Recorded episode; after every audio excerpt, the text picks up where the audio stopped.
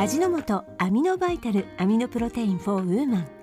1本で体づくりに大切なタンパク質を構成する必須アミノ酸とソイプロテイン美容に嬉しいコラーゲンなどの栄養素を効率的に摂取できます。シェイカー不要のスティックタイプで持ち運びに便利。低カロリーなのも嬉しいですね。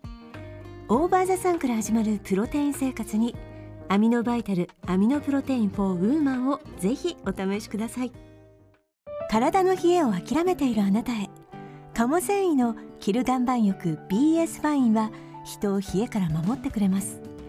岩盤浴で人気の天然鉱石ブラックシリカを繊維の中に封入。繊維の力で暖かくそして蒸れることなく理想の体温を保ちます。あったかいと毎日が幸せな気分になりますよね。辛い冷えを諦めないで BS ファインで検索してみてください。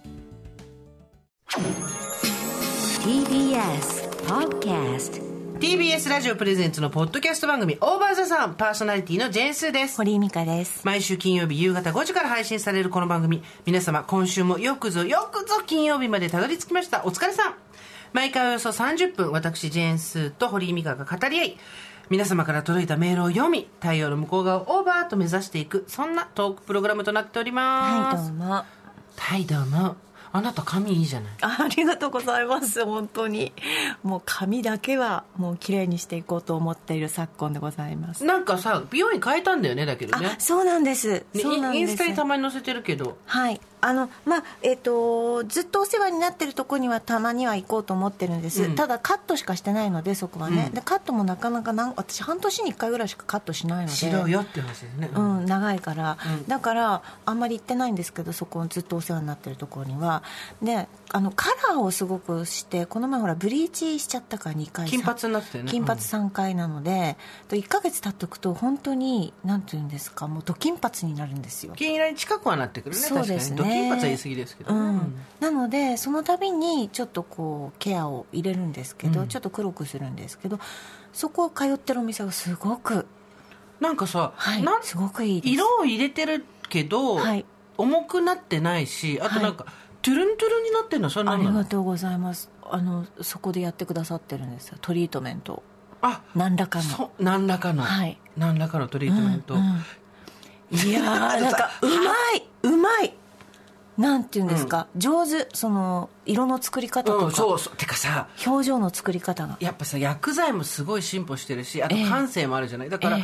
今堀井さん最近何がいいって髪の毛堀井美香の堀井美香らしい髪型なのよ。つまり巻き毛で下の方が巻いてて、はい。ロングで、はい。だけど前はほらちょっとさ冗談半分でさ、はい。あなたバブルじゃないんだからみたいな今時古臭いそうみたいなことを自分で言ってたり、私がに突っ込まれたりしてたけど、ええええ。今は下が巻かれてるんだけど今っぽいのよあらまあ大変。ななんかうあらまあ大変。Windows10 って感じよ。町田革命だ。そう町田革命あの Windows で言ったらついこの間まで Windows あの箱型タイプそうそうそう。でしょ Windows1 だっけ？なんだっけ？一番最初のやつって。Windows1.0 みたいなさ。あれ高いんだよ今。そりゃそうでしょ。でもこ骨董品として高いってことでしょ。あ人間は骨董品になれないよ。まあそうですね。だから勝手にね学びハッシュタグ学びよそれ。で結局自分らしくなくなることが怖いわけじゃない私たちは、はい。だけどそうじゃなくて、はい。自分らしいまま今っぽくなれ。るおばさんにとってはもう完全にそうですね。町田革命と名付けましょうこれを。町田レボリューション。町田の美容院じゃねえっつうの。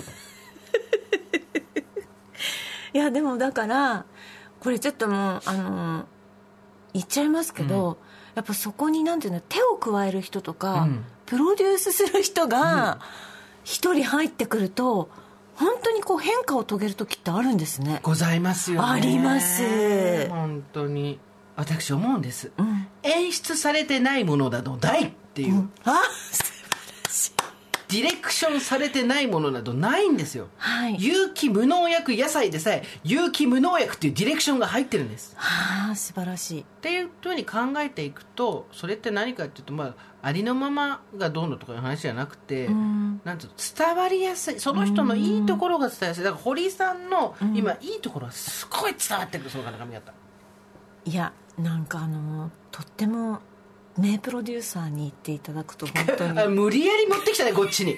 無理やりこっちにこうギアをギュッとね何なのそれ。でも、思うのはなんかその自分の個性を磨いてくれるっていうよりも、うんこの普通のなんか平凡なこのなんなんでもないところを取り出してくれてこうやっていい状態に持ってってくれる人って素晴らしいなと思います、なんかさできないことをさせるとか、うん。無理やり本人が気にしてるところをエキセントリックに強調するとかじゃなくて、うん。いいとこって自分で気づけないのよ。素晴らしい。まあ素敵なこと、あのあ私えっと昨日ですね、えーそれ「ウェンズデーホリデー」っていうポッドキャストでよかった間違いなかった、はい。ウェンズデーサタ間デーで。はない違えましたよねってスタッフの方にも突っ込まれたんですけどウェンズデーホリデーで、あの今度のゲストの方が「チェーンソーマン」とか「あスパイファミリー」をやっはいはいうん。を編集された林士平さんっていう方で、えー、と私よりも 10, 10個ぐらい年下の若い方なんですけど、なんかまあ名だたるそういう新人作家たちをやっぱりこうプロデュースしてバックアップしてってことね。そうそうそうそういう役目をうん。担ってる人なんですよね、なんかねやっぱプロデュース能力ってすごい違う違いますね。プロデュースってそもそも何だって話ですよね、うんうんうん。そのいわゆるディレクションとはまた、まあ、ディレクションとほぼほぼイコールのところもあるし、映画制作なんかだとプロデューサーってやっぱお金持ってこれる人、でちゃんと全体のバジェット見れる人みたいな感じだけど、まあ、音楽なんかだとプロデューサーっていうとこのアーティストのここを強調したこういう素敵な曲を作ってこういう衣装でとかっていうのを考える人だったり、業種によってね、ん。あの仕事の範囲が違ったりはするんでしょうけど、でも人のいいところを見つけてもしくは物のいいところを見つけて引っ張っていく、マーケティングともまたちょっと違うんだよね、うん、でもあなたもそういう仕事を長らくやってきたわけじゃまあないですか、私宣伝ベタに宣伝ですけどね。とかまあね、うん。うんそうですね。でもそのリンさんという方もうん。やっぱり若い17歳の高校生を,、うん。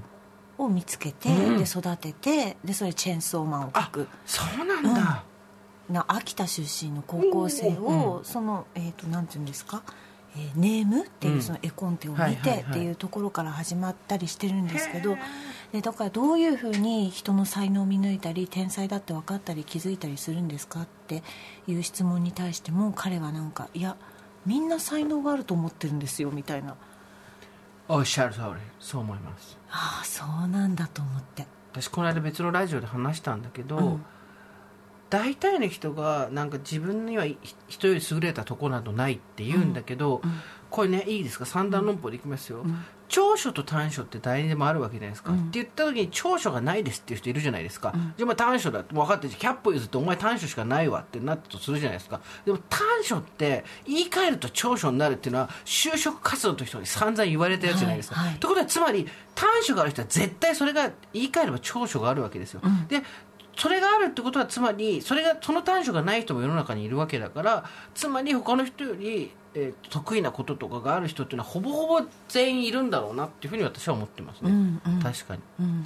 だからもちろんすごい才能を持ってる人とかキラッと輝く人っているけど、ん。スターっていうのはいるけど、うん。何かしら持ってる人っていうのはほほぼほぼ全員なんじゃないのって感じがするけどね、だから本当にみんながこうみんなが何かしらその持っているものを拾い上げてこう花開かせるっていう、まあ、いわゆるそのリンさんとかあなたもその要素すごいあるじゃないですかそのプロデューサーとしての。そうでもないですよ。いやあのそうさっきも言いましたけどデイブ・スペクター。さっきも言いましたけどって私たちが音あの収録前にね「ど素人かあんた」石井福子。そのプロデューサーグループがありますよね。ね待って待って石井福子デーブ・スペクター私？すごくない？JY JY それ韓国のすごいエンターテインメント会社みたいな。そうそう。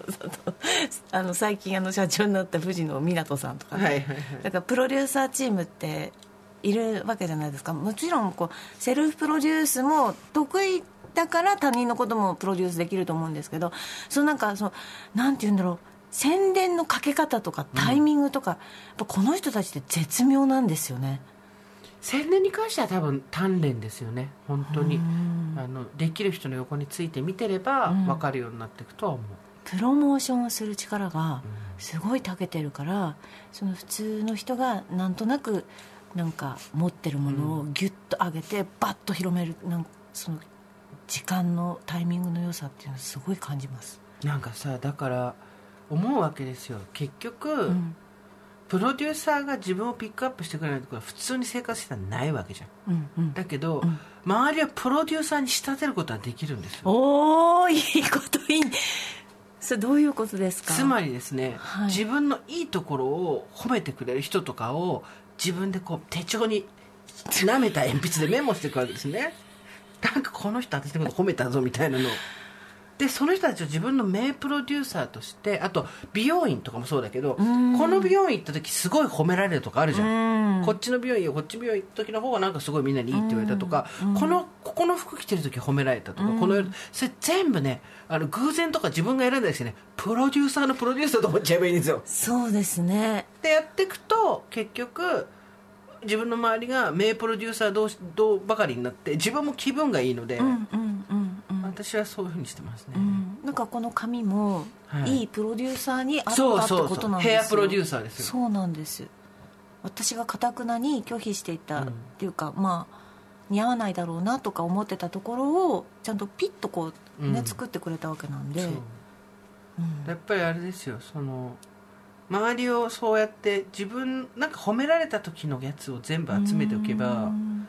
かなりうん。気分は上がるよね、うん自分の好き嫌いってやっぱりうん。絶対忘れちゃいけないし持ってたいと思うんだけど、うん。ただ自分の好き嫌いが似合う似合わないとまた別だったりするから、なんかさ人の時す自分だとさ全然わかんないけどさ。人だとさあの子もうちょっと髪の毛こう短くしたらすっごい素敵なのにとかさ、はいはい。超おせっかいで自分のことはわかんない。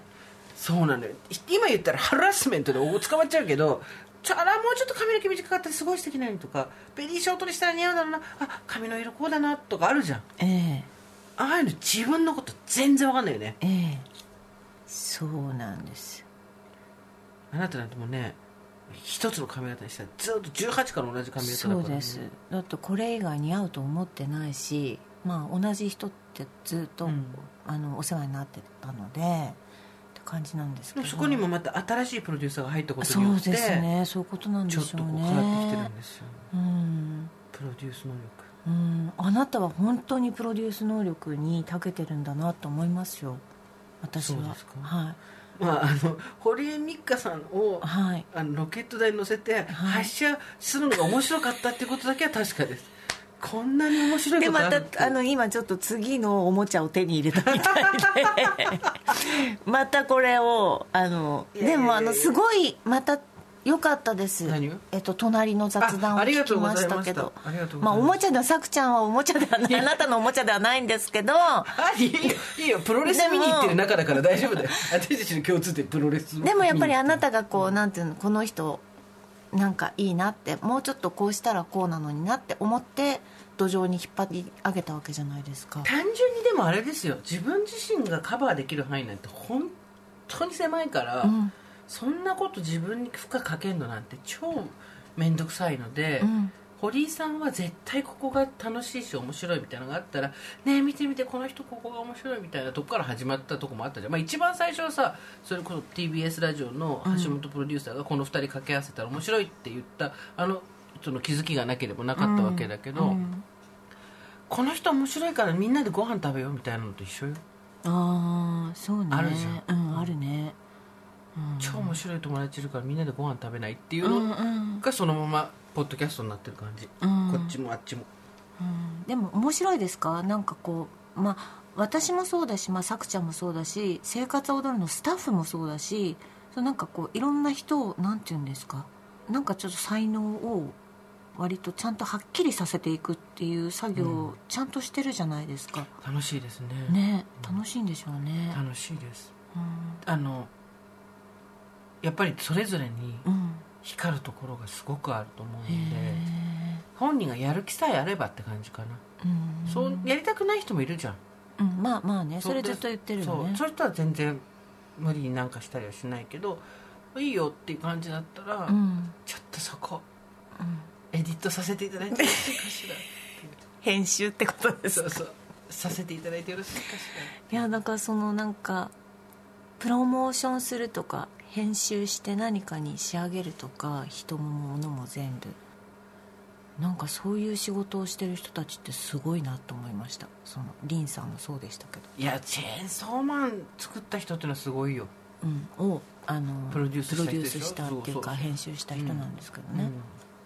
素晴らしいですよ。うん、うん。やっぱでも堀井さん編集といえばうん。やはりあなたの本も出まして。ありがとうございます。いやもう楽しみでございますけれども、はい。この話はまた後でしますけど今日はちょいちょい各種で出していただきますよ。はい。堀井さんの本はですね、ええ。えー2月の何日発売ですか？えー、と今日置いてるところもあるかもしれないかもしれないぐらいだ。っていうことなんですけど、18ぐらいには起き終わってるんじゃない日曜日ぐらいには起き終わってるんじゃないかなって、2月18にはっていうことは言ってました出版社さん。なんかあれですね置かれるタイミングが違うんですね。全然違うんですよ。流通があるので。あはいはいはいはい。全国同時発売って言ってもやっぱりそこからこうな取り次ぎに行ったりとか、はいはい書店直接入ったりとかいろいろあるんで、はい。違うんですけど、はい。まあ、これであの一旦退社。そうですね。一旦断よ筆っていう。一旦いや一旦車断筆。いや絶対続けた方がいいって書く仕事 うーんそうですね。どっかに1ヶ月で1回でもいいから。うん。いやでもそうまだ時間がかかるんでそうなんね。そうねね。だから1ヶ月に1回出せばいいっていうようなものを作って、うんうん。で最終的にええ。自分が書いた本を自分で朗読で読んでガッポガッポですよ。全部オール自分ですよ。そうそれでいけますよ。それは独りよがりな本ではないんですか？てか独りよがりっていう朗読がやればいいんですよ最高じゃないですか。でオーディブルも自分で読む。全部自分。独りよがりっていうあの時間にしたらいいですか、あの2冊目の本のタイトル考えました私。ちょっと。何ですか？今回は一旦退社じゃないですか、はい。でやっぱその、えーとサラリーマン人生あとはい。50絡みの女の人生、えー子供のこと昔のこと、えー友達のこととか自分のこといろいろ書いてるじゃないですか。次はですねやっぱねよりこの中でもフォーカスしていく次の本のタイトル発表です。私ははい架空、お願い。架空出版ジェーンスー出版が出る。お願いします。町田の間。で次のどういうことですか？分かんない。町田の間ですよやっぱり。町田の町田漢字ですよ。間は鍵括弧で町田の間っていう。どういうことですか？ここでまはい。あの町田とはい。堀井美香をもっと掘り下げるべき。そうですね、はい。秋田町田堀井美香。これをやっぱりちゃんと書くべきですわかりました。今回の中でも触れられてますけど、はい。よりフォーカスすべきはそれで町田の間です、で堀井さんが「間」っていう顔をしてる写真が表示です。プロデューサー決まりました。興味ま深いですね、でそうすると、はい。やっぱり東京に大学とか高校のタイミングで出てきて、はい。今自分が住んでるところっていうのが自分長いのに、ええ。でもやっぱり帰るべきところが常にあるような気がするってオーバーザさんで言ってたじゃないですか、はい。ああいう人たちの心をガチッ掴むました。新たな購買層が増えるわけですね。町田の間多摩地区に多摩地区に。多摩地区に TBS ラジオがですね多摩地区限定の番組始めたんですすっよごい面白いって知ってます？あれいや多分ねめちゃめちゃ好きなんですそれは多分多摩に住んでるから 特にそう感じるエコひいきは全部別に全部わかるから。そうそうあれね面白くないわけじゃない。の私が聞いて面白くないわけじゃないんだけど。めっちゃわかると思って。もうさレオさん最高と思って。コミュニティ FM の感覚で聞いてるじゃんねそう。なんだよ。あそこの駅前空き地なんだよっていう。調布の駅前空き地なんだよっていう話をね。町田の間は絶対次の本書いてほしいけどね。町田の間。わかりました。やっぱ町田ってどういう町なのかっていうところから、はい。やっぱりその地元自分が育ったところがどういう町だったのかとか、えーえそこを対比し、まあ、小説でもいいよえ町田の間っていう小説ですかそうそう。うん。何が起こるんですか？町田の間で。いやいや堀井美香の反自伝的小説ですよ、へえ秋田県で育って小鹿ですよね、本当小賀ですね。失礼しました。小鹿と書いて小鹿でしたね。わあれを分かってるけどあでもありがとう、あの本を読んでくださってるのがすごいわかります。ありがとうございます。小賀ではい小賀小賀で半島で。小鹿半島で育ってどういう町だったかっていうところから、うんうん。えー最初どこ住んでたんだっけ？荻窪？えっ、と高円寺高円寺だ。とかはい妹二人でね。そうそう。はいあの辺。りで そうそう。っていうか皆さんえー。が想像するようなえー。在京アナウンサーが住んでるとこ一回も住んでないですこの人 本当そういうとこちゃんとやれと。一回港区とか 渋谷区とか。高円寺のガード下の近くのマンションとか、そうそう。目黒とかに住めよ。うんなんかなかったですねそういう人生。あの、はい阿佐ヶ谷かなんかの商店街の前で撮った写真ありますけどありますね。だけどその自分の住んだところとえ自分の遍歴っていうのをちゃんと小説にしなさい。あいいいいプロデュースいただきました、また。でで最終的に今町田にいて、はい。で町田のの間間っていうのそを作ればいいんですね。で最後にやっぱり、はい。主人公は町田にこんなに馴染んでてこんなに町田が好きなのに、でも年を重ねるごとにん。戻らなければ帰らなければいけないような気がする。そういう場所があるような気がするっていう。うん。すごい数の人が共感しますね。そしてドラマ化です。町田の間考えていこう。はい主人公堀井美香役誰、ねちょっと待って。あのさ、先生先生やっぱ早いですよね。当たり前ですよ。展開のスピードがやっぱり。堀井美香の反自伝的小説 町田の間。プロデュースがですごいですよね。ドラマ、まあ、オーディブルは自分で読め、はい。でえっ、とドラマ、はい。TBS です、ええーどうします？主主人公誰にします？主人公です若いか頃と。あ一番は、はい。これ町田のまあ一番はですね、はい。あのあちょっと難しいか。大河にすんのちょっと難しいですよね。歴史がこれこっちもかかってないですからね。町田自体に歴史が。でも堀さんがこの後例えば何らかのでかい でかい何らかをすると、ええ。町田の間がはい。朝ドラになる可能性まだビリゾンなんですよ残ってんですよ。だからちょっとこれも浅いですよね。えでもあでもあなたはいけるんじゃないですか？いやいやいやいややっぱりここで堀井さんが何らかの賞を取ったりとかなんかなんかすればいいじゃん。なんかここのなんかがでかいんですけどでなんかすると堀井美香がまだ なんかがなんかが結構肝かすよね。う。それ後から考えよう。でなんかして堀井美香の堀井美香がこうねあのまだこう偉業を成し遂げる前の話として、ええ。町田のあの間っていうのが朝ドラ、連続テレビ小説町田の間ですよ 主題歌誰？主題歌誰？えー、じゃあえっ、とドリカムなのかな？私も思った！分かってる！ここはねドリカムなんですよ。町田の間あんたさすがだ！ここで浜章って言ったら公私混同するなってあの暴暴力に出るところでしたけど町田の間堀井美香半生を描くこのドラマの主題歌はメッセージががっちりくるですよねドリカムです。えはい。確実にドリカムです吉田美和さんと対談してください。町田の間でで主人公どうする？ああこれは困りますね。しかも2人か3人選ばないといけない。ほら年取ってあれあれそうじゃんああわかりました。そうそう。悩みますね。悩みますよ。うんそうですね。誰なんでしょうね。まずそもそも私たちが若い俳優さんを知らないという今誰も誰も誰も知らなかったんですね今。誰も知らなかったあの芦田愛菜ちゃんしかちょっと出てこな待ってくださかったんでいちょっと待ってください。もう芦田さん結構な大人です。芦田さんは結構な大人になってますもう若い子知らないっていうことなんですねねこれ。広瀬すずさんで止まってますからね私たちそうですね。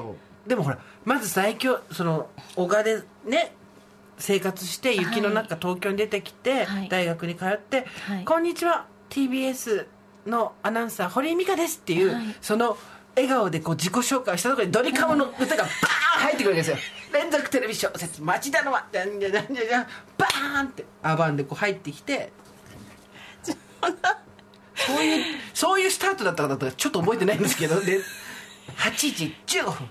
はい。そうなった時に、はいあなたのじゃあ新入社員の時は誰がやってほしい？ああなそれも困りますね。ね。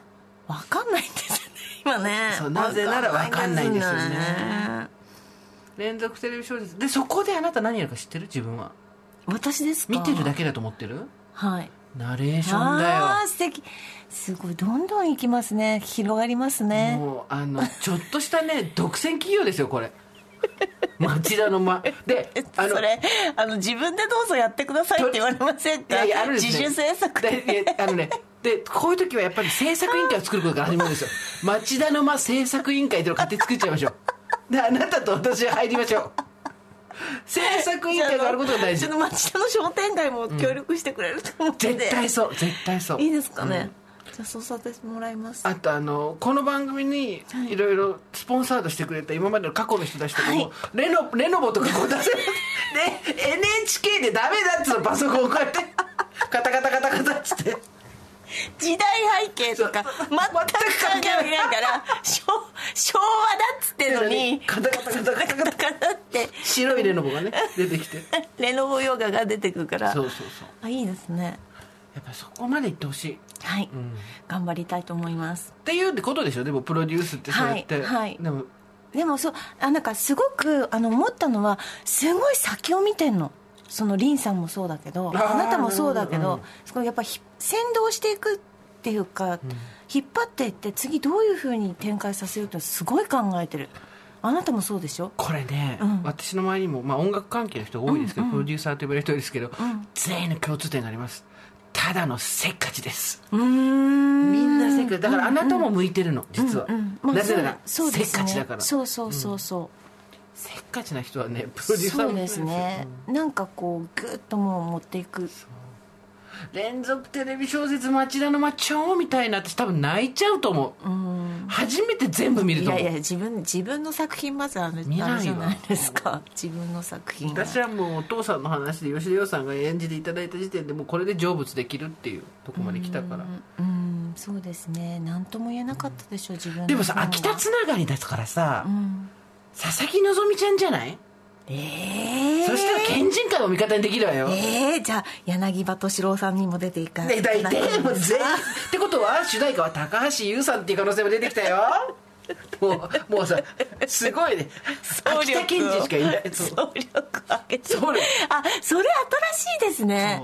秋田県人しか出ないあの物語今までなかったですもんね。あなたねもう一個ポッドキャスト始めなさい始めなさいよ。これ来た私またプロデューサー降りてきた秋田秋田県人しか出ないっていうのが番組タイトル。だから秋田県人会でいいじゃないですか。いやそれ秋田県人会。秋田県人会だとはい。引っかかんないんですよ、えー。人の耳と目に引っかかるのはわあ面白い。人と目と耳に引っかかるのははい秋田県人しか出ないっていう番組の方が絶対引っかかります。へえすごいさすがプロデューサー。私今回、はい。すっごいやらしいこと言いますけど、はい。大場座さんのはい。後に隣の雑談始めさせていただいたじゃないですか、はい。サムネイルをイラスト描いていただいて、うん。どういうサムネイルにしたいかっていうことも含めてなんですけど、うんタイトルを縦にしてくれってディレクションしてます。えー、それ何ですか？面白い。ほとんどのサムネイルが横書きなんです。あそこで目立つことが一番なんです。本当だ。だ。からモノクロなんです。本当だ。モノクロってなかったですモノねクロで縦書きなんです。でフォントじゃなくて手書きなんです。さすがね。さです。すが先生。J JYS です。JYS さすがですね。さすがです、うんそしたら斜めのタイトルもないですね今。だからそれで秋田県人しか出ないですよ。秋田県人しか出ない。めっちゃ私企画してると思うよ、これマジでこよっちゃん企画書書いて。でいいじゃん。えでダメずっと秋田弁でいいんですか？そう。全員秋田弁で喋るの。で解説しないの。いやー素晴らしい。最高よ。柳葉さん柳葉さんと県人会の時に、うん。まあ、柳葉さん酔ってらしたから「何お前何やってんのや」って言われて、でで高橋優さんが説明してくださって、この人はやめろよ。若者にそんなこと説明させるなよ。柳葉さんこの人はですね、アナウンサーやっててどうのこうのっつって、でポッドキャストっていうのがすごいもうバズってなんかあの大人気でみたいな話をしてあの柳葉さん全然全然なんかきょとんとしてて「うえー、だじゃあ呼んで？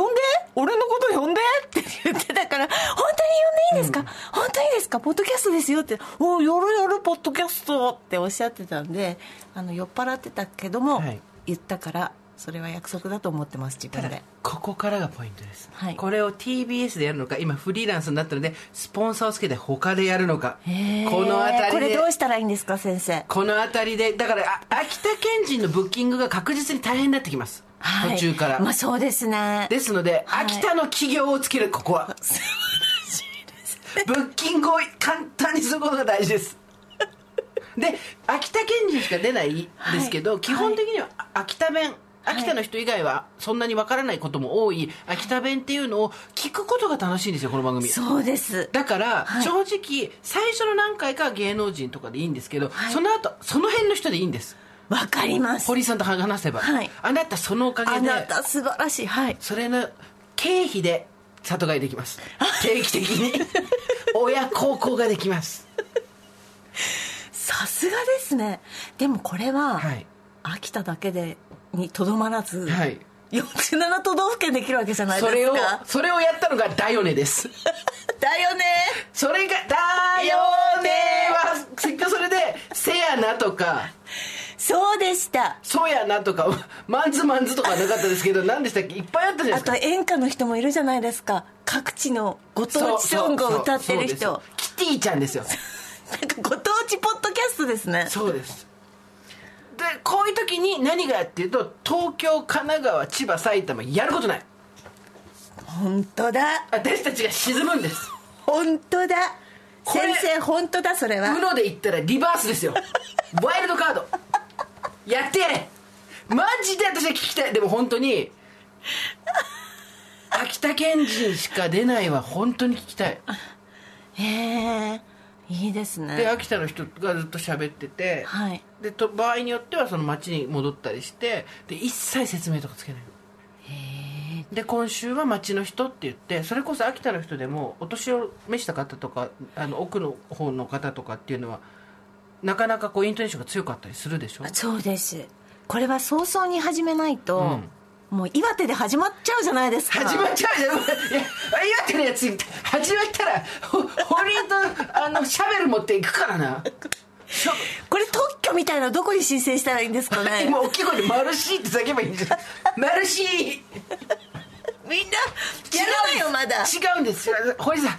そこがそこがやっぱプロデューサー未熟なんですね。先生どうしたらいいんですかこれは？フォーマットとして万反するんです。サスケみたい。れはそうです。サスケです。世界中にサスケ売ってるのに秋田県人しか出ないの。まるまる県人しか出ない。あなたのどこもどうですかって言って町おこしにどうですかって言って出すんです。これはすごいことをこれが発明しましこれがた我々の最初生まれて初めての不労所得につながる型だけ持って。そうですよ。モールドだけ持ってどうですか？そちらの工場でって。すごい。私一番怖い聞くのが一番怖いの。京都府人しか出ないっていう。なドスエドスエでしょ。そう。ドスでででっていう偏見があるじゃん私たちに。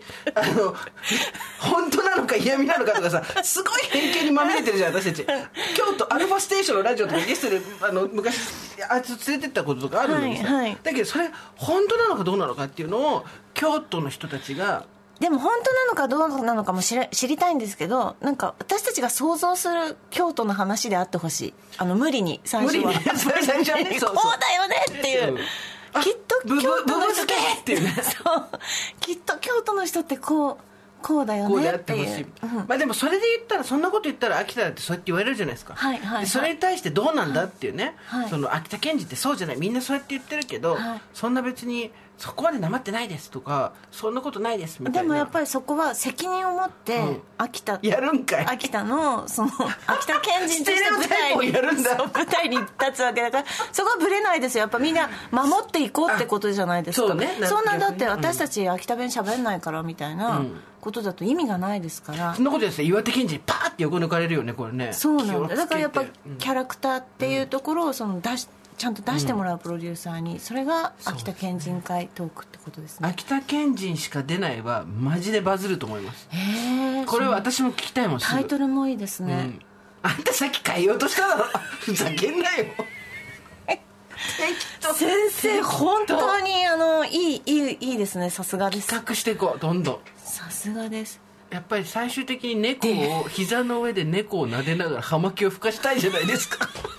私たちがイメージする。働いてもないのに湧き出るお金でですね。そうそうそう。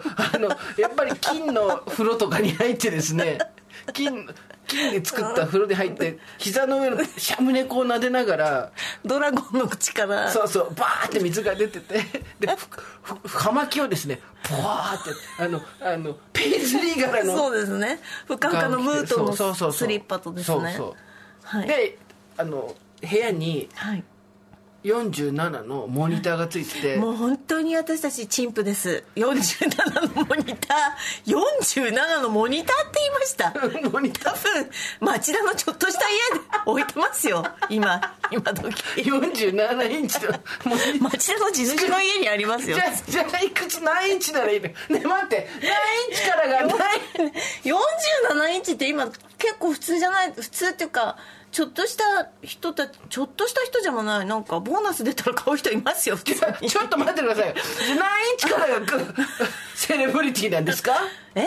何インチからインチじゃないんですもん。え何なの？え？インチじゃないの？インチじゃないですよ。フィートなの？もしかしてね、まあ、私が知らないだけでフィートのフィートのテレビって出てるの？だからもう散々言ってきたじゃないですか。私たちの想像を超えるところがやっぱりセレブっていう。私たちの想像で語れないんですそうでれはした。マンション一部屋14億から始まもうインったチとかフィートとか言ってるところがもう違うんですよ。なんでどうしてもルンバ30代から抜けられないんだ。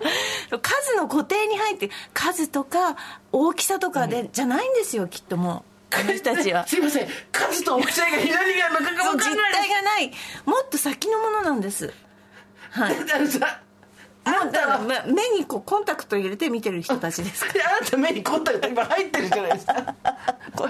コンタクト入れたらもうなんか全部見えるみたいなやつね。全部見える人たちです、あのね君はねプロデューサーっていうよりねインチキコンサル向きだよなんか「いいですか？もっと先を見てるんですよ」って言って今私なんか「ああそうかも」って思っちゃったで実例を何にも出てこないです。よそういうことじゃないです。こういうことなんです。ああいうことなんです。よもっと先を見てるんですよ。で実際なんだか分かんないっていう。ね。はい。やっぱりねあのそれぞれいいい話です。いやマジでやって。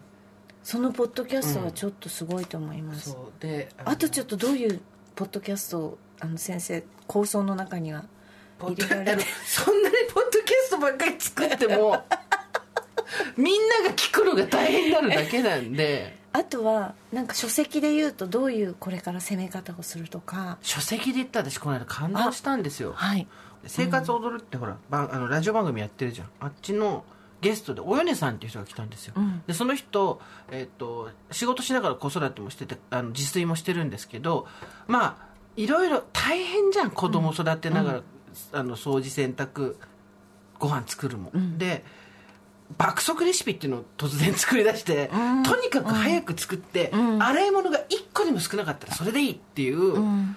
レシピを考えて、ええ。特に何もないんだけどインスタとかそういう SNS で上げ始めたんだって。そしたらそれが話題になって爆速レシピっていうんでが話題になって爆速ご飯っていう禁断の爆速ご飯っていう本を出したんですよ、うんでこのレシピ本何がすごいって包丁出てこないんですよレシピ本なのに。全部キッチンバサミ。あーへえで洗い物もめちゃくちゃ少ないからはい。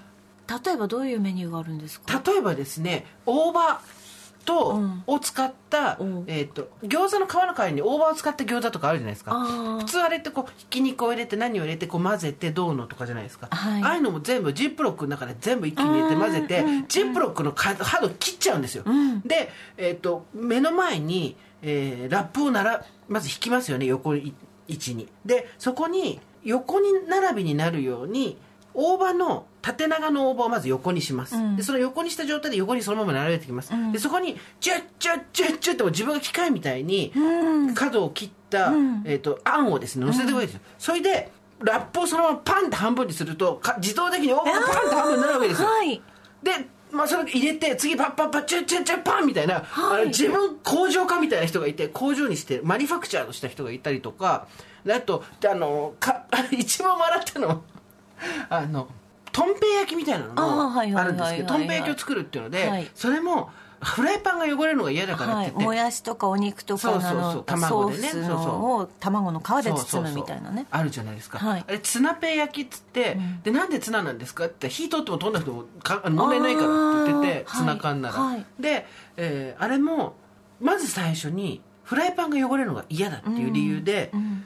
クッキングシート引いちゃうんですよ。はい。でクッキングシートの上にまあ材料を乗せていくんですけど、うん。そこの上でうん。ピーラーでキャベツ切るんですよだからもう何もないみたいな。ね。で爆速でできるんです。ほんでしかも味もすごい大きい、でもねこれって、ほんの10年15年前だったら、ズボラとか手抜きって言われたことなんですよ、ん。で何がっていうとやってることは変わんないわけ、だけどじゃあ何かっていうと社会情勢が変わったのと、プラス、どこに光を当てるかなんですよ。素晴らしい。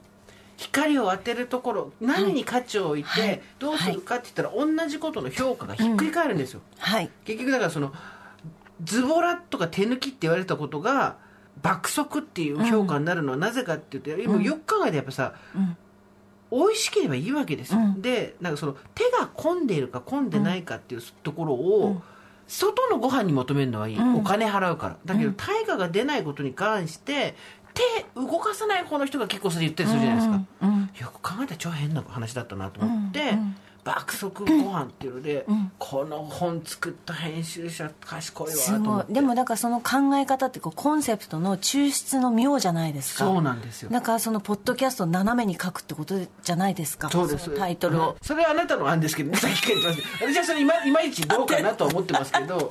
縦に書くとか、はい。その白黒になんかねするってはいいう見せ方の問題でもあるじゃないですか。いやー素晴らしいちょっとワインホリっぽくなってきてません？私たちの話の内容あれ聞くと真面目だなと思ってね この間もほら教育の人来てたじゃんありがとうございます。すみません、聞いてくださったんですね。でも本当あの、あのね、そうそうそう。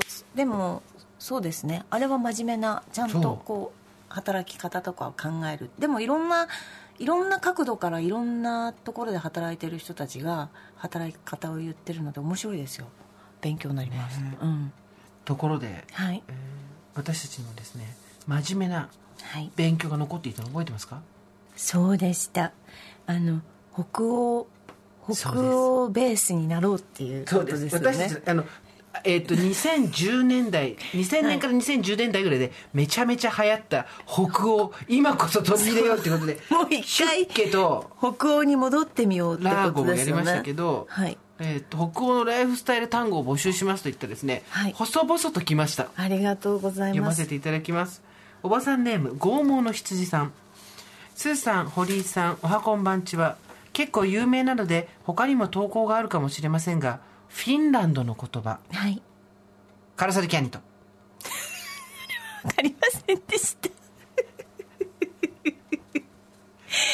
カラサリキャニとサルタサルカニガステンじゃない。サルカニガステンじゃないサルティンバンコでもない。もう一回いきますよ。カルサリキャニとカルサリキャンニとキャンニとえー、はお気に入りの単語です。えー、カルサリキャンニとこれイチゴです。はい。どれだけの思いが込められてるかご存知ですか？北欧北欧の。北欧がちょっとあ考えていきましょう。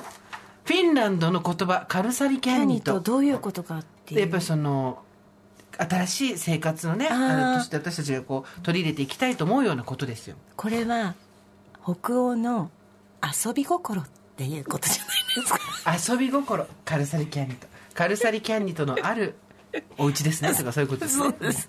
これはですね、はい。外出予定がなく下着姿で一人宅飲みをするという意味。です、すごい。フィンランド人気が合うかもってなるよねあの外出予定がなく下着姿で一人宅飲みをするという意味の単語ですがこれを一語で表す文化がいいですねっていうことで、えー、あすごい。なんかすごい。そうそう私もそれねなんかあのいろんな方から、関西あの先週のポッドキャスト前回のポッドキャストを聞いたスタッフさんとかが教えてくださって、うん。そうえっ、となんだっけ。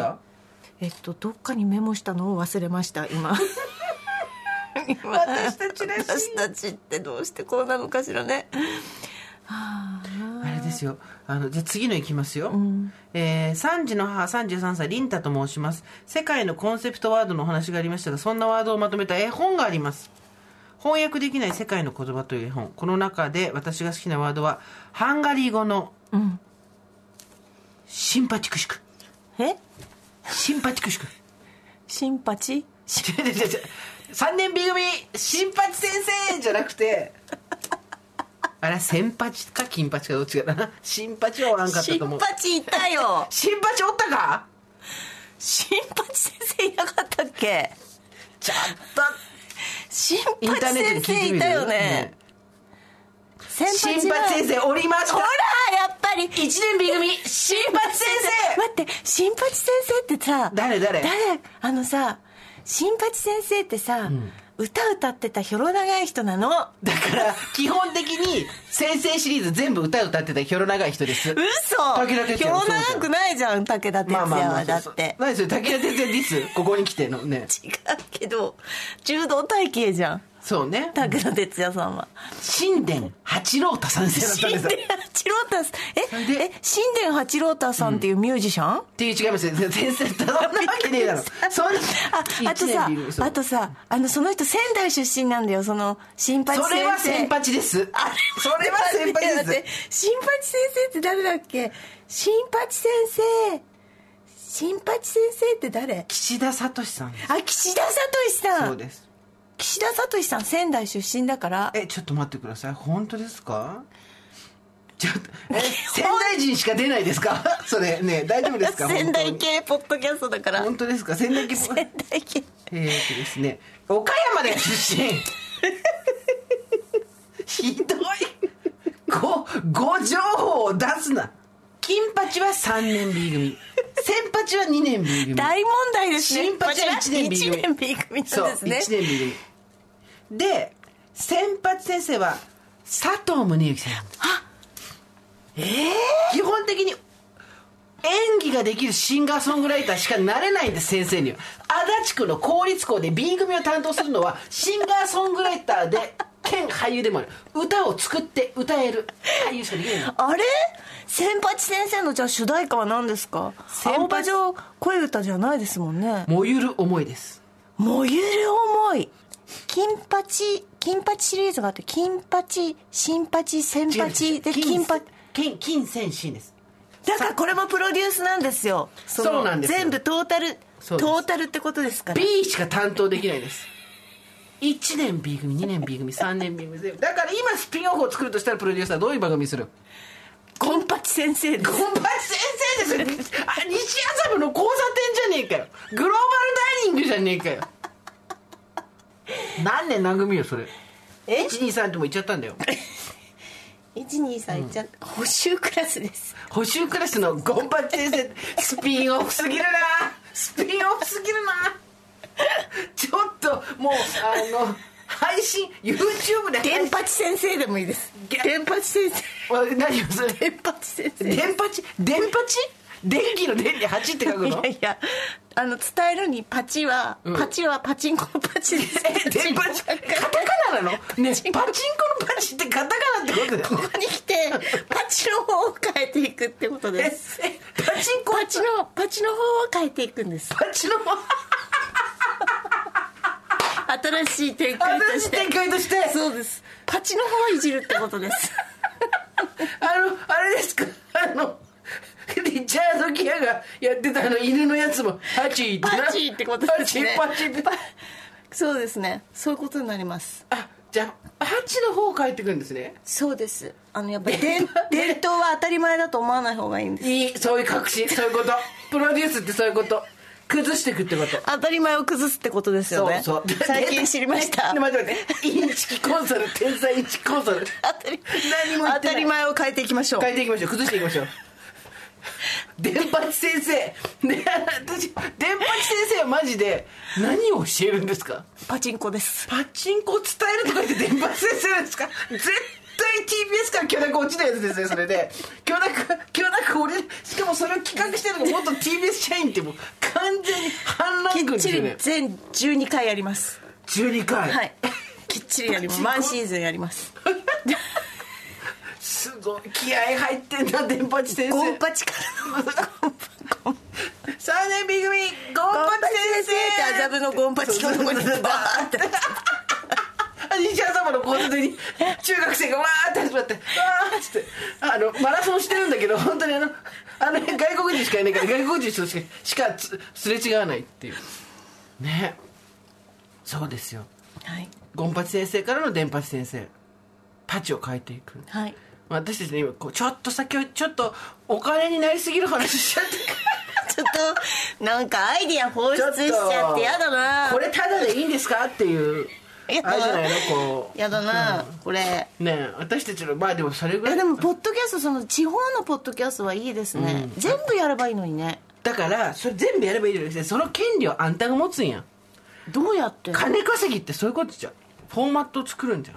えー、でもそうですね、だからなんかないものって実はまだいっぱいありますもんね。あたインチキくせえいいコン今日ねソールインチ今日私はちょっとあのいいことをすごく言ってます。キうん冴えてるね。うん。ないものってまだあるよ。ねちょっと待って。ないものってまだあるよって普通じゃないキャッチコピーみたいじゃん。すごい太いさゴシックでバンバンって書いてさ。あと当たり前を当たり前をいじってこうことですね。壊すんじゃないんですね、いじるんです、いね、じるんです、当たり前。パチの方をいじるってことですよね。すごい。ちょっとうっとりあのあのそろそろ北欧に戻ってもいいですか？そうでした。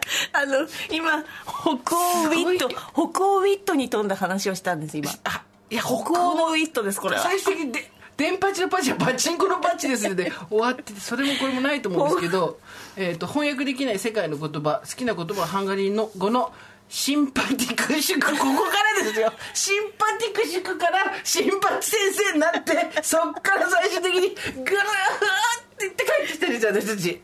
パチンコ文化を絶やすなっていう話になったんです今。そうじゃないんです誰かと初めて出会って直感的にその人がいい人だと感じる時その人はシンパティクシュクって言うんですって。あとね「ご自愛ください」はあまり他の国にない言葉なのではないでしょうか。さまざまな言語に翻訳してみると「お大事に」とか「気をつけてください」などと翻訳されることが多いもうすぐ針。シンパティクシュクを楽しみにスーさん美香さんご自愛ください。ああすごい。ありがとうございます。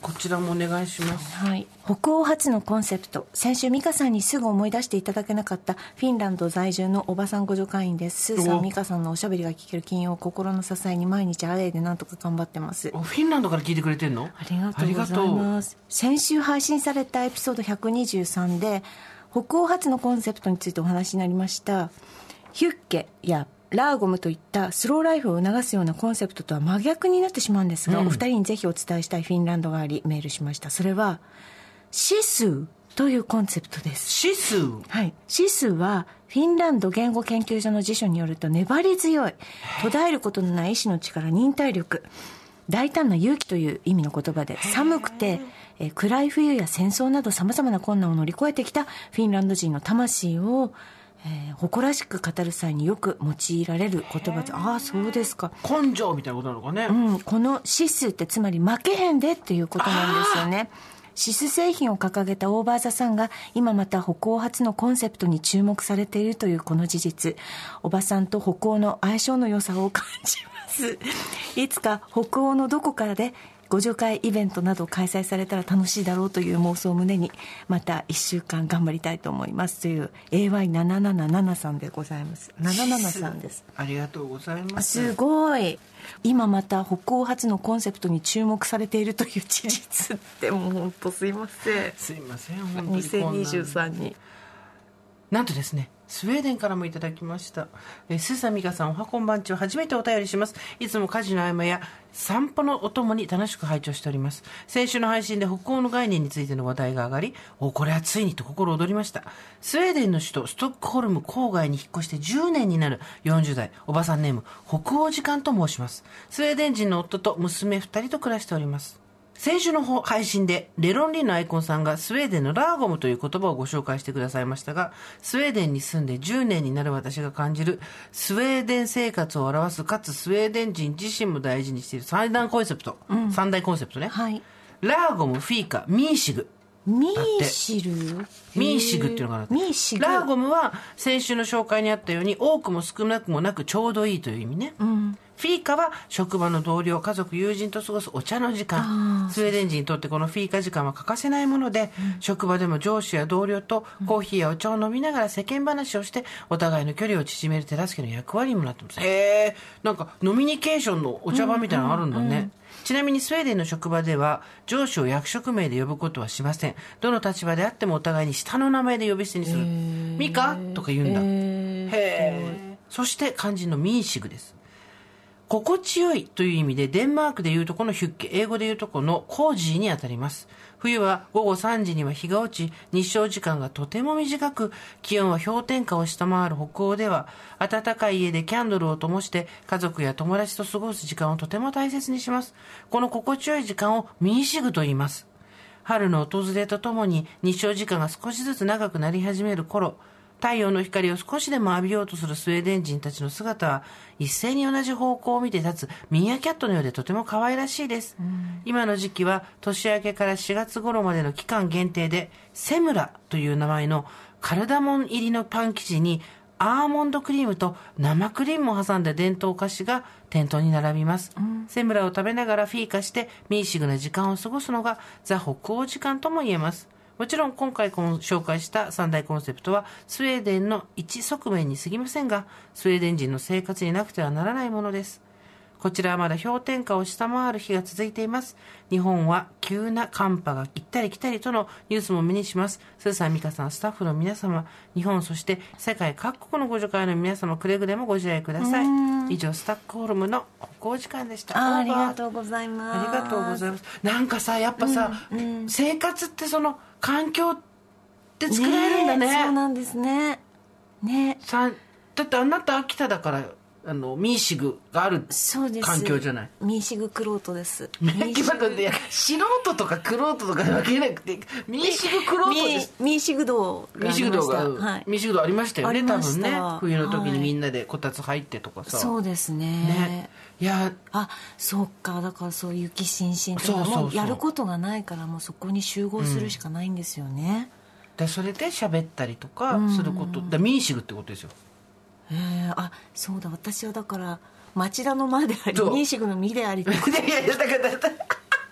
ねミーシグの具でもよいんだよ別に。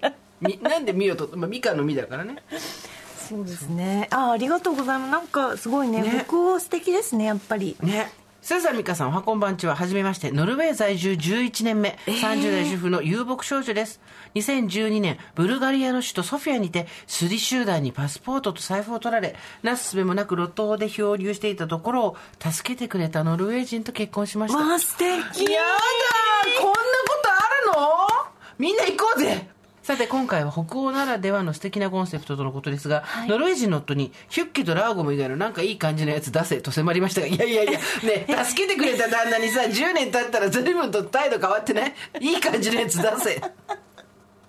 それもいい感じっていうすごい曖昧な。しかもそれに対して夫の返事ないんじゃない？だからさとのことで、はい。使い物になりませんでした。珍しく自国が日本のポッドキャストで注目を浴びているというのにやはりスーさんの言ったように身の丈北欧人は証拠が薄い。私は2つ思いつきましたよ。1つ目はグーミッターグ。グーミッダーグ。グーミッダーグ。日本では仕事終わりにお疲れ様でしたお先に失礼しますと言うんですがノルウェーでは美味しい夕飯食べてねって言うんだって。えー、あいいね。それがグーミッダーグなんだって。素敵。これいいね。美味しい夕飯食べてねってね。なかなか言わないよね。ね、2つ目がドゥグナット。これはオーバーズさんでいうとこの互助会近所の人たちが公共のものに関して金銭を目的とせず快く助け合うことです。小川にかかる橋が嵐で壊れると直したり、散歩やすいようにしやすいように林道を作ったり、できる人ができることをできる時にやってくれています、ヒュッケは北欧共通の概念ですがドゥグナットはノルウェー独自のコンセプト、ちなみに美香さんが北欧の人はうっとりする時美しい時にヒュッケーって言うんじゃないのと言っとることですが美香さん正解です。えー、すごいヒュッケってね、ヒュッケって言ってたけどね。厳密に言うと、ヒヒュッケは名詞なので語尾が形容詞形に変わりましてヒュッケリってめっちゃ言うんだって、ヒュッケリヒュッケリ。今そかりみたいなことでしょ。あるよりはべりヒュッケリ今そかりってことでしょ。ことあるごとに言います。どういたしましての意味でもヒュッケリを使うので使用頻度めちゃめちゃ高いワードです、また美香さんがもう一つのバンドワードコーシェリを挙げておられましたがこちらもヒュッケリと同じく毎日使うワード。可愛い素敵最高を表現したい時にコーシェリって言いますキュンです。みたいな感じ。えー、まだまだ知られざるノルウェーの魅力を伝えたいのは山々でございますが、今日はこの辺で失礼します。また北欧関係の問題が起きた時は、長谷さんじます。これからもずっと応援してます。ということで。わあありがとうございます。すすごいノルウェーの方でしょスウェーデンでしょ？スウェーデンこちらもスウェーあフィンランド。そう。こちらハンガリー。すごいわすごい。すごいね私たちああれ？もう北欧じゃん。親和性があるってことですか？オーバーザさんと。北欧？こ 北欧。あのさこう地域でやると どこまでいけんだろうね。南米どこまでいけるかとかさ。いですね。ペルーですなんとかですかんとかですってあるじゃないですか。アフリカどこまでいけるかとか。ピン張ってくってあなたおっしゃってましたけど。アメリカも結構いるしそのイギリスとかねフランスとかっていうのもいただいたりはしてたけど、北欧でここまで行けたのすごいね。すごい。てかさ旅行行こう美香ちゃん。みんな止めてくれるなって。い うでヒュッケヒュッケヒュッケリーっつって。わすごいねみんな。すごいね。嬉しいね、うん。なんかちょっと改めて今日ご助会の人とつながれた気持ちになっちゃった。はい。いや嬉しい。嬉しい。ありがとうございます。いやこんなこんなやっぱ来るんだねメールって瞬時に。あの 海え外からの、あのさあの初めてインターネットあのたに触ったことがある人みたいな。言い方やめてもらってもいい？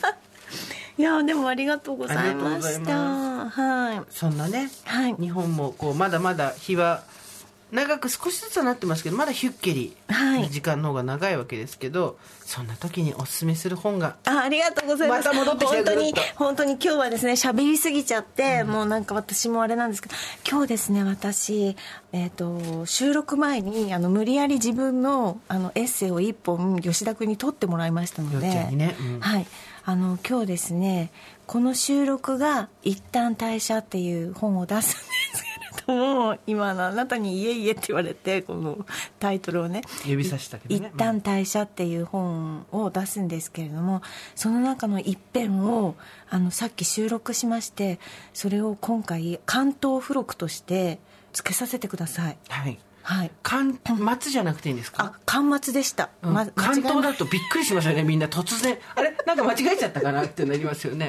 関松巻末うん付録として私のあのタイトルは先生なんてどうしたらいいですか？この朗読の小箱みたいな。あそれそれでいいんですよ。なんかあのい朗読の小箱。なんかそれありそうじゃないですか？朗読の小箱ってありそうですよね。大丈夫だよ。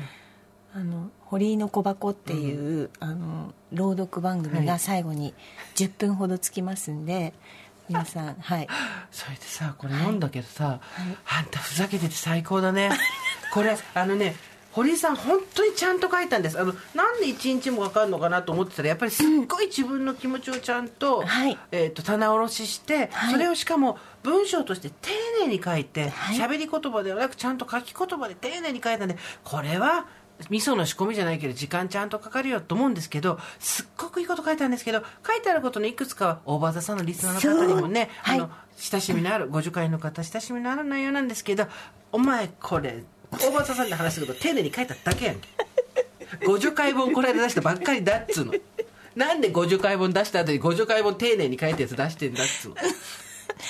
あの例えばプロレスの情景はすーちゃんとプロレス見に行って「カオス!」って言って大騒ぎしたのを選手の はい体と体がぶつかり合う。前衛劇のようなパフォーマンスって書いてあるよ 私はそのチェジに乱れる空間の中からだってもう音を絞り出していくみたいに書いてますけどただだってすごいもうクイズクイズね大場座さんのご助会員だけに分かる、はい。クイズ一旦退社いきます。ありがとうございます。もうすぐ分かる。みんなピンポンってなるよ。それはたまたま夫が読んでいた本だった。ピンポン。老人と海でしょ。もうねすぐ分かるよ。それを丁寧にあのそう書きしごきました。本当に。あとね、あのただの更年期症が情緒不安定になってることを温かいそばに泣いたってこれも聞いてます私たち。これすっごいだねあの丁寧に話すとこういうふうになるんだそうなんです。あのつれづれなるままに、はい。あとやっぱり美容のことですね。はい。これ最高に面白かあったです、ね、りがとうございすます。本当に。髪は3日洗わないっていうことが今のえ髪はば場合によっては3日洗わないっていうことをですね、はい。丁寧に書いてる。それ美容の情報じゃねえぞっていう。あとやっぱ一番最高なのがファスティングもどきのこと。これも番組で話してましたけど改めて文章で読むとひどい。本当丁寧な暮らしイベント2人で出ましたね。そうです超適当に生きてる自分の日々つれづれをん。丁寧に書くっていう手法をしてみました。これが堀井なりのユッケです。ラウゴムラウゴムです。すごいね。やっぱりねあの私、はい。ちょっと募集したいんですよ来週以降に。はいはい。来週にかけ向けはいて皆さんにお願いしたいんですけど、はい。堀井さんの一旦退社観光記念もありがのとうございます。えー兼ねまして皆さん、はい。あの一旦退所ちょっと読んでいただければあこの感じねってわかると思うんで、はい。皆さんのひどい生活を丁寧に書いて送ってもらえませんか？あのなんていうの文体とその書き方だけうん。ちょっと気をつけると、なんかさっきのほら見せ方と一緒なんですね、うん。その雑なあの大葉の餃子を作るのと一緒でですね、見せ方さえこうなんかするとやっぱ違う形になっていくんですね。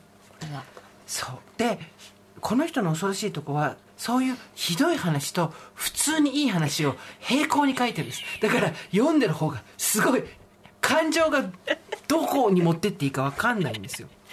ありがとうございます。堀おもろいなと思って肩肘ついて読んでると、ちょっと襟を正さなきゃいけない話が出てきたりしてなんかねよくわかんない罪悪感が生まれてくる自分の中に。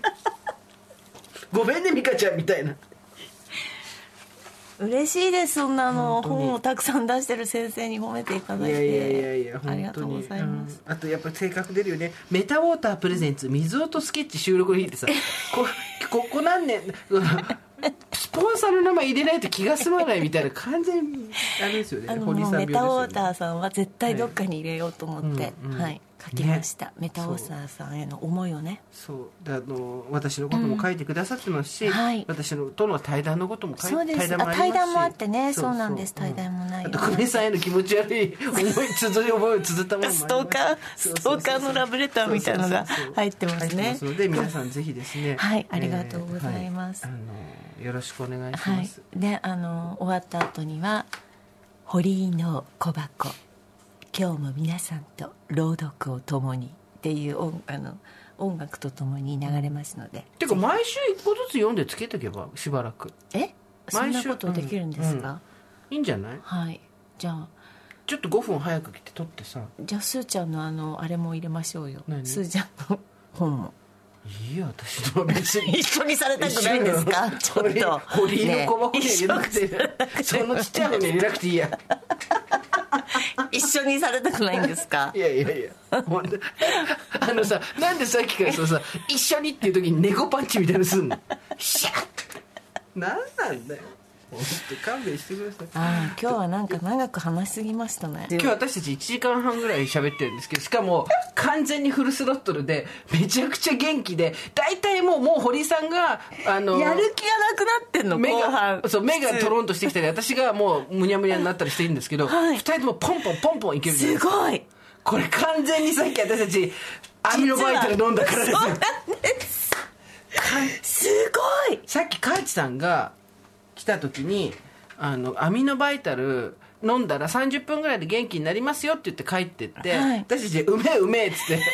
飲んでたんですよ。あの駄菓子屋のラムネ感覚で粉ラムネ感覚でうめえうめえって飲んでたら。で収録が始まって今日なんかすごい元気だったね。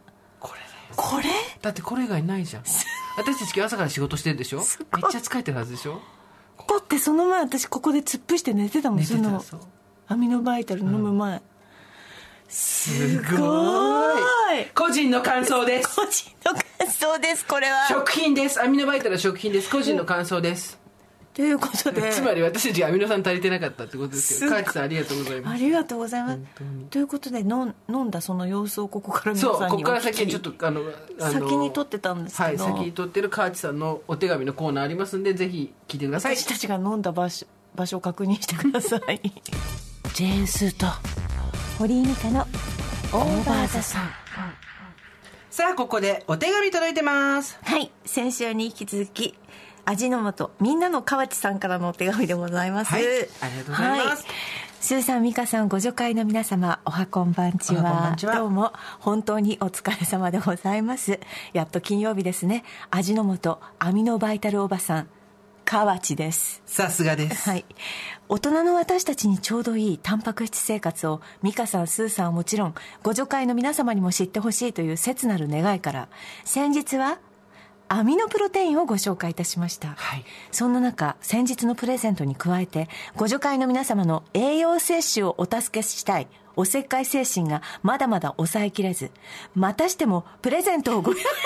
先週50名にさ、アミノバイタルくれた河内さんでしょ？私、もうだって、アミノバイタルおばさん河内ですって言った時点で、さすがですって言っちゃったもんね。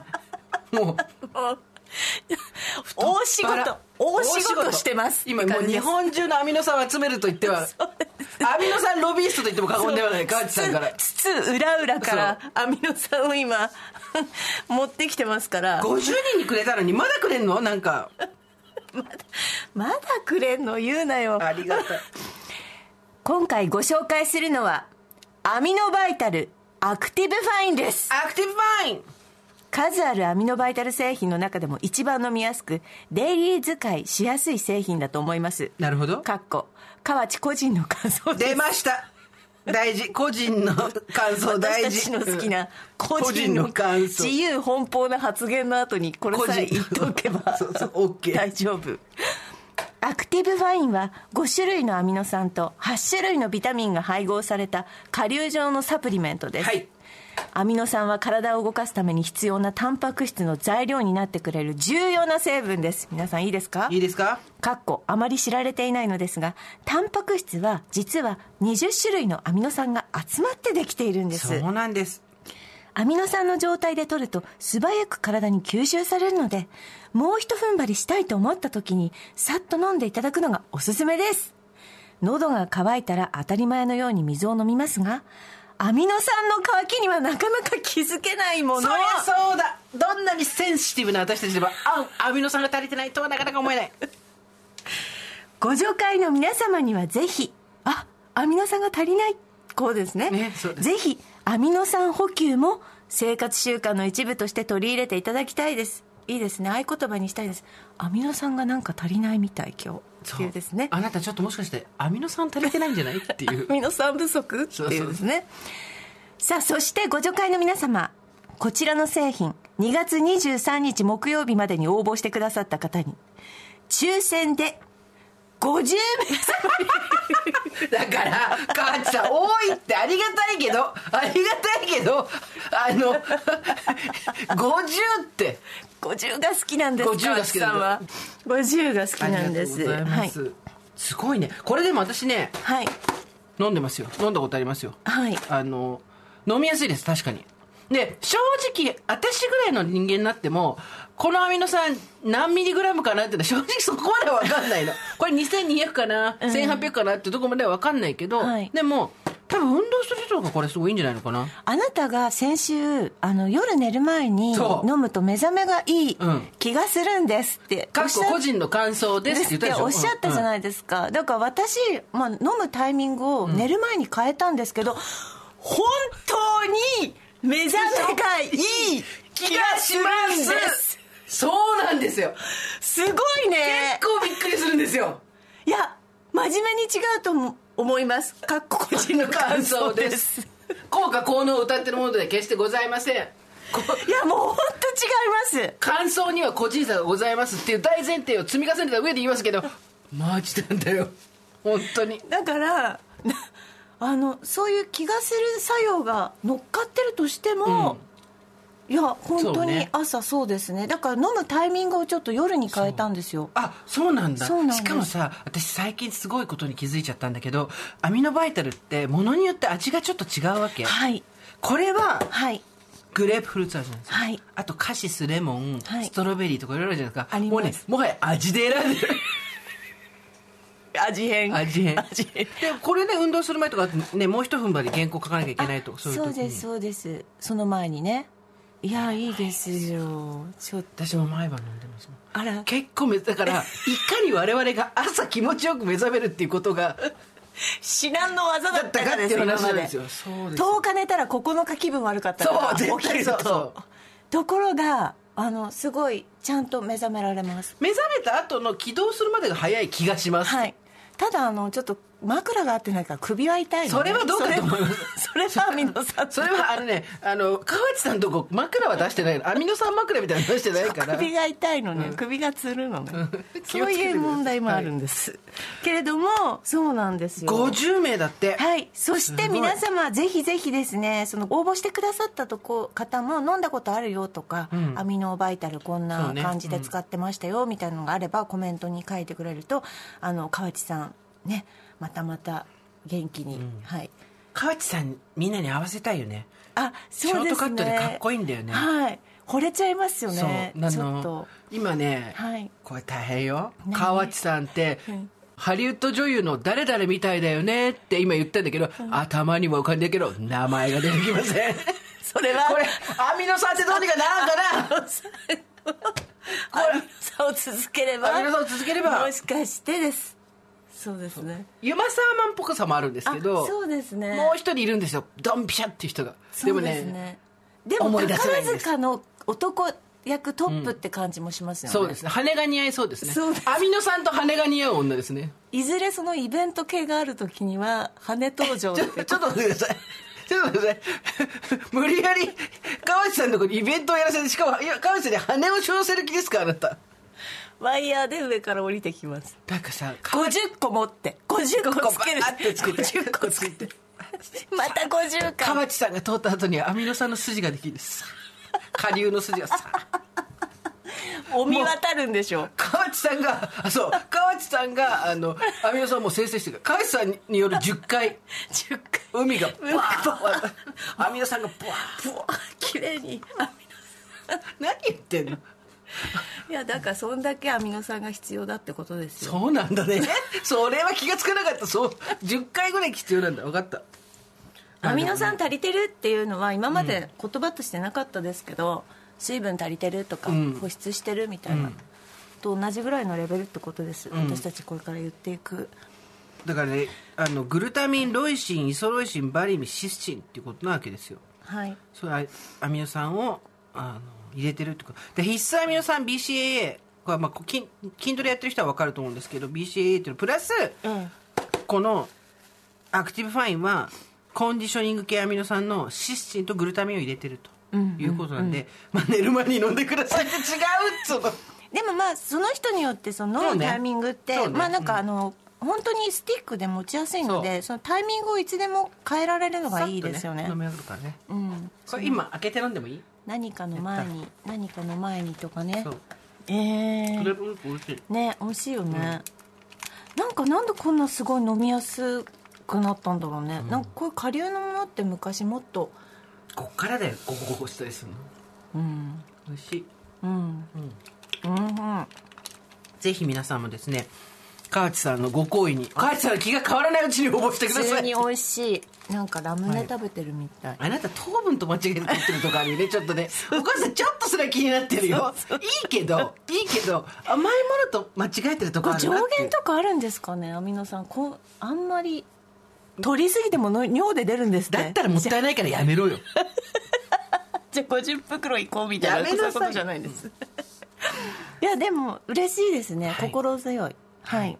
あの河内さんはですね手紙をそれでは皆様引き続きご自愛くださいませと書いてくださっている、はい。私たちのご自愛を心から考えてくれる互助会員河内さんからも今日プレゼン太っ腹プレゼントいただきました。ありがとうございました、はありがとうございます。ということでまとめますとアミノバイタルアクティブファインです。こちらをですね50名様にプレゼントいただきました、プレゼントご希望の方はアミノバイタルアクティブファイン希望と件名に書いて over.tbs.co.jp までメールを送ってください。えープレゼントの締め切りは2月23日木曜日までとなっております。よかったら、えー疲れる前疲れた後寝る前などにもですねぜひ、えー食品ですからいつでも構いませんので、はい。摂取してみていただければと思います。さい川内さんありがとうございました。ジェーンスーと堀井美香のオーバーザさんといったところで今回はここまでにしておきましょう。はい。オーバーザさんでは皆様からのメッセージお待ちしております。送り先は番組メールアドレス、over.tbs.co.jp、アルファベット小文字で over です。えー皆さんからのメール、えー今募集してますのは、えー皆さんのドイシーな生活をはい。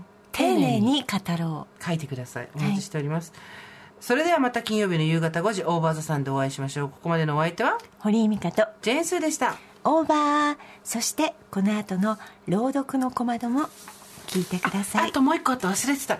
現在発売中の「週刊朝日」にオーバーザさん取材してもらってあそうなん4です。ページも載ってますのでそうなんです。週刊朝日です。週刊朝皆日です。あ。の皆さんぜひ手に取って読んでみてください。はい。えた表紙にも私たちの名前が出てるすごい本当だ。本当に。本当だ。はい、週刊4ページ。はい、はい。ぜひぜひ読んでください。102ページから4ページでございます、はい。よろしくお願いいたします。オーバー TBS Podcast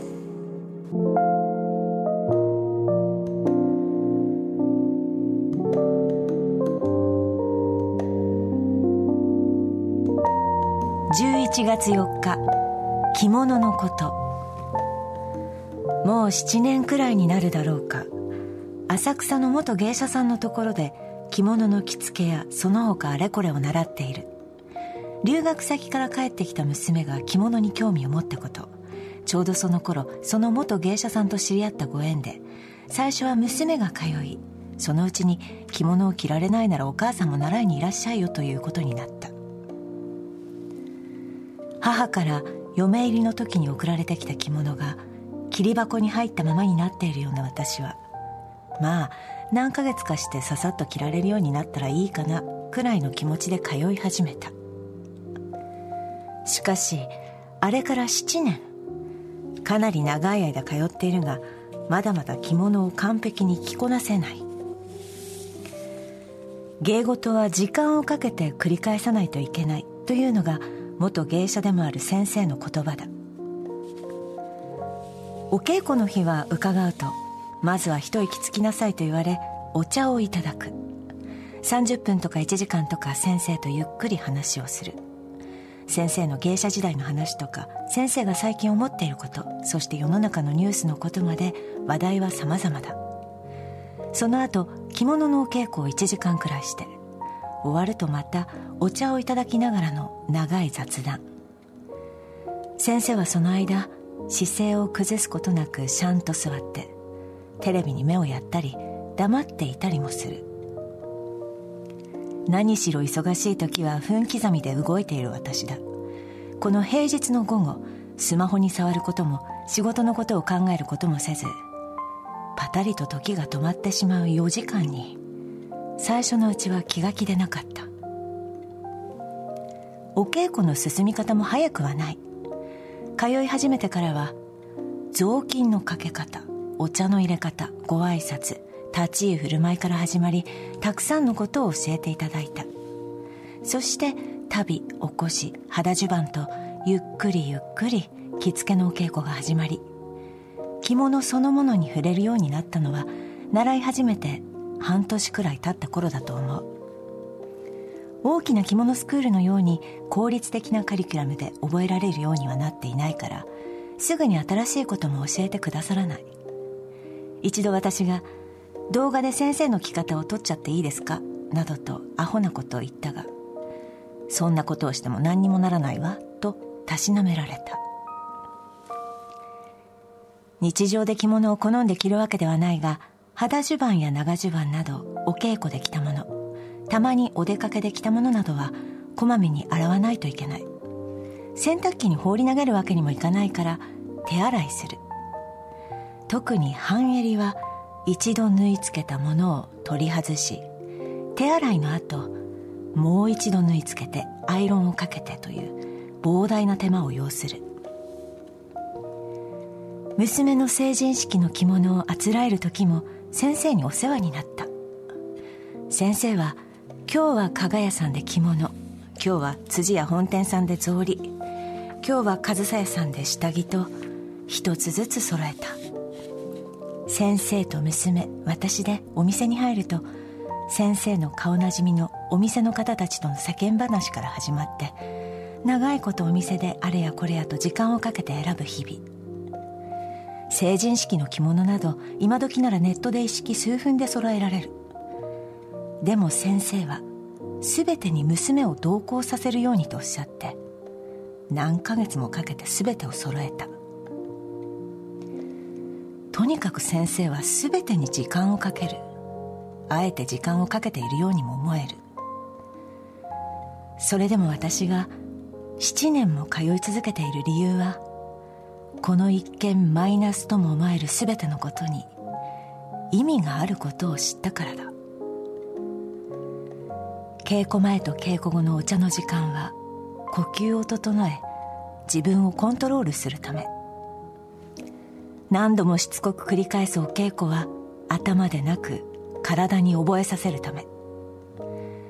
手縫いで半襟に三河芯を入れるとそれは何より気持ちがよいし時間をかけた成人式のあつらいはこの世の中の一つ一つに意味があり自分がどれだけの人によって晴れの日を迎えられたのかを娘に気づかせたはずだ。先生は厳しくも丁寧に長い時間をかけてそのことを教えてくださったのだ。先生のもとに通えて本当に良かったと思っている。そして何より着物という母からの厄介な贈り物がなければこの時間を知ることもなかった。ここ何年か母が着ていた着物を受け継いでお直しに出し着てみたりはしている。それでも26年前の結婚の時に母が私に送ってくれたあの大行な霧の着物箱のいくつかは開けるのも面倒で手つかずにしていた最近ようやくどうしようかと思いあぐねながらクローゼットからその切り箱を引っ張り出した先生のところに持って行って見ていただくと「どうして何年も開けずにいたの?」と大層叱られた。そして多頭紙を開けながらため息をこぼし「美香さんこれは大変な着物よ」とおっしゃった。それから先生は帯や小物その一つ一つを手に取ってこんな見立ては簡単にはできない。お母様が時間をかけてちゃんと選んだ証拠よともおっしゃった。その口調はとても厳しかった。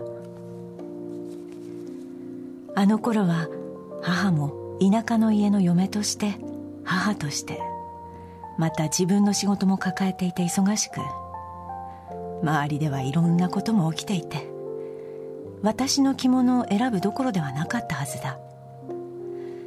それなのに結婚前の娘にと秋田の田舎の店々を回って一生懸命着物をあつらえた。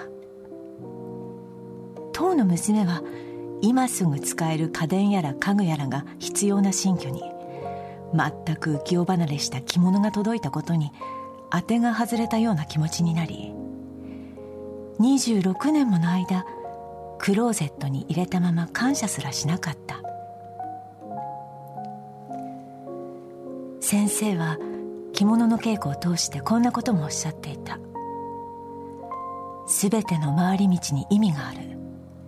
あえて回り道をしなさい。全てに感謝できるように。私はちゃんと回り道ができているのだろうか。母があの時何を考えて娘に着物をと思ったのか。今なら母の気持ちがわかる。